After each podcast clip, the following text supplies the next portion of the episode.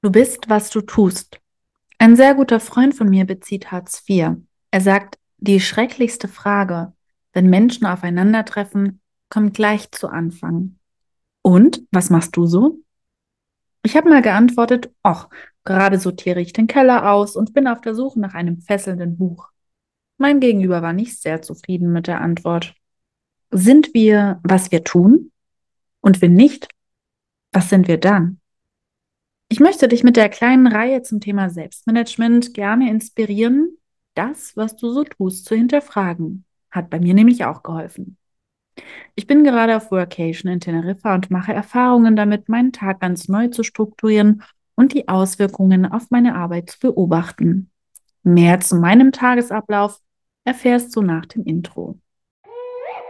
Andere E-Empowern der Podcast für Trainerinnen, Beraterinnen und Fachexpertinnen im Sozialwesen. Du erhältst mit und von Alicia Seiler Ideen, Tipps und Trends rund um Selbstständigkeit, Lehre, digitalem Arbeiten und spannende Einblicke aus ihrer Longstay Vacation. Viel Spaß mit andere E-Empowern.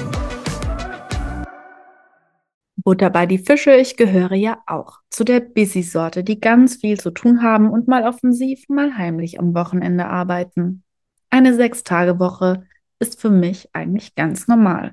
Und auch wenn ich schon viel für mich gedreht und verbessert habe in meinem Selbstmanagement, so hatte ich doch den Eindruck, es würde mir gut tun, mal meine Umgebung für eine längere Zeit zu verlassen. Abstand zu nehmen, mich zu fragen, was ich da so mache, was ich will und ja, auch wieder mehr Freizeit in mein Leben einzuladen. Was ich dir erzähle, ist also nicht so mit einem einfach so da gewesen, sondern auch Ergebnis eines langen Prozesses. Ich starte den Tag mit einem schrillen Weckerklingeln. Kein Vogelzwitschern, kein Lichtwecker. Das funktioniert bei mir nicht. Ich brauche etwas mit Nachdruck. Der Wecker klingelt um sieben.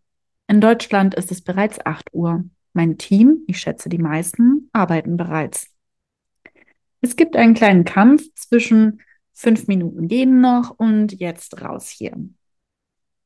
Dann nehme ich mir wirklich Zeit für den Start in den Tag. Ich mache Kaffee, schnippel Obst, presse Orangen aus. Nach dem ersten Kaffee vielleicht eine kleine 20 bis 30 Minuten Yoga-Einheit, ausführliches Frühstück in der Sonne und es folgen sicher zwei weitere Kaffee. Ich wähle eine motivierende Musik, wonach mir gerade ist, und bewundere unter der Außendusche die Aussicht auf Berge und Meer. Für den Fall, dass das noch nicht reichen könnte, grinse ich mindestens eine Minute in die Welt. Fühlt sich am Anfang komisch an, ist aber sehr wirksam. Halb neun etwa sitze ich vor dem Rechner und priorisiere meine Tages-To-Dos.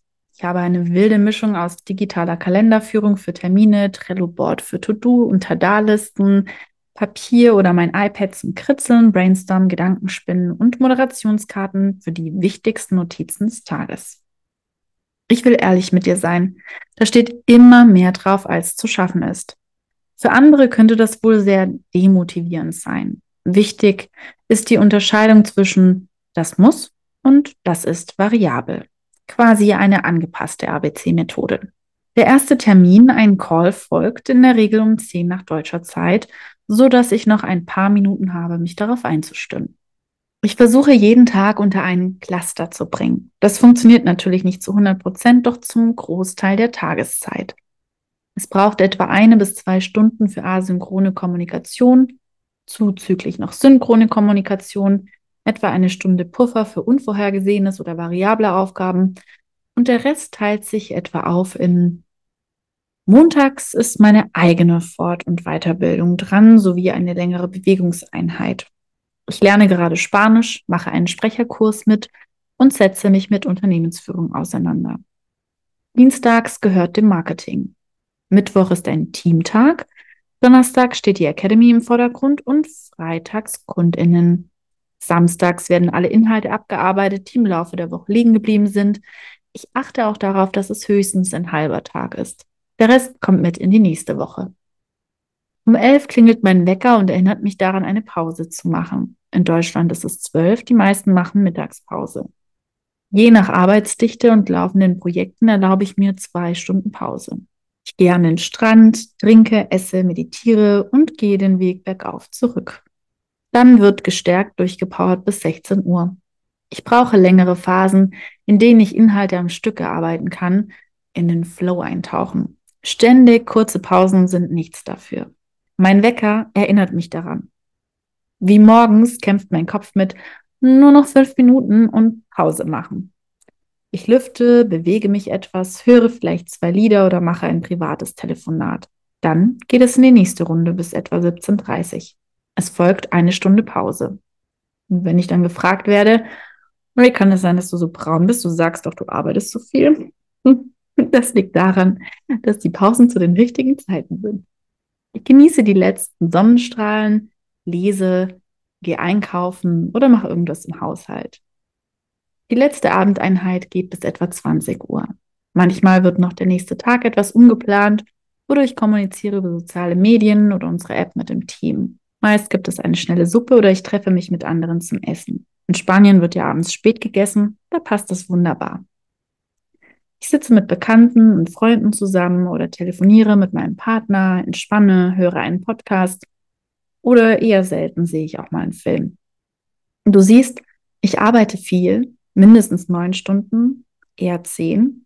Und doch erlaube ich mir viel Zeit für mich selbst, verbringe Zeit mit anderen und nähere meinen Körper. Für größere Hobbys wie Wandern, Surfen, Fotografieren und so weiter sind Sonntag und Montag da.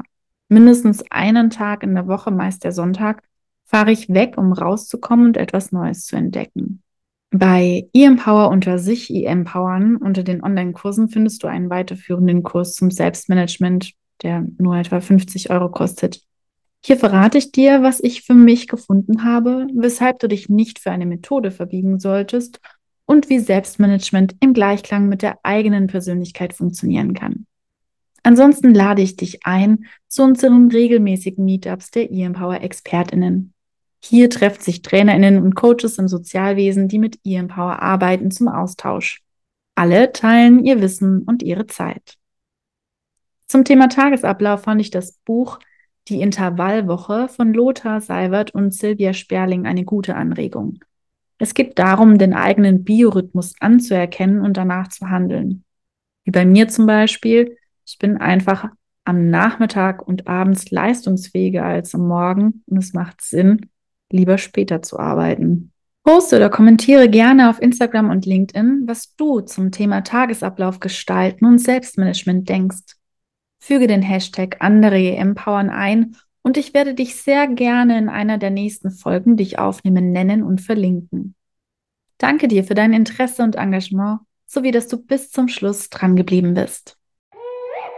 Wir hoffen, du konntest Inspirationen für dich aus dieser Podcast-Episode mitnehmen. Du findest die Idee mitzuwirken, Teil eines Wissensnetzwerks zu sein, dich mit engagierten KollegInnen zu vernetzen und andere zu e-empowern spannend? Buche unkompliziert ein Gespräch mit Alicia über den Link in der Beschreibung und informiere dich unverbindlich. Wir freuen uns schon auf die Begegnung mit dir. Bis zu deinem nächsten Lieblingspodcast, eine schöne Zeit und Freude beim andere e-empowern. Wir haben es in der Hand, unser Leben selbst zu gestalten.